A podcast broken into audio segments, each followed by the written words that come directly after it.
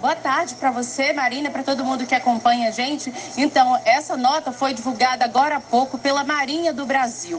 Esse grupo de avaliação e acompanhamento, formado pela Marinha, pelo IBAMA, pelo ICMBio e pela AMP, confirmou que foram detectados fragmentos lá no arquipélago de Abrolhos. O primeiro fragmento foi encontrado ontem, dia 1 de novembro, lá na Ponta da Baleia. Ele foi recolhido pela equipe do ICMBio e que vai analisar né, esses fragmentos aí. O segundo fragmento foi encontrado hoje, dia 2 de novembro, já da ilha de Santa Bárbara, uma das principais do arquipélago de Abrolhos.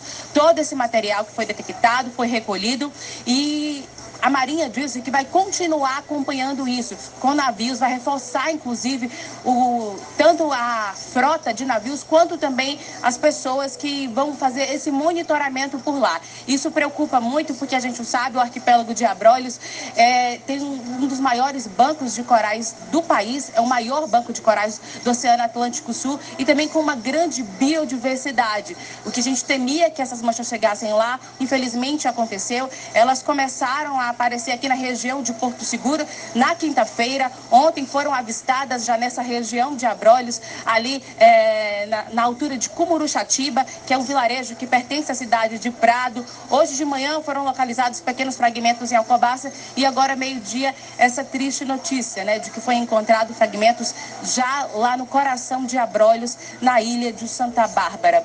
É com você aí no estúdio, Marina.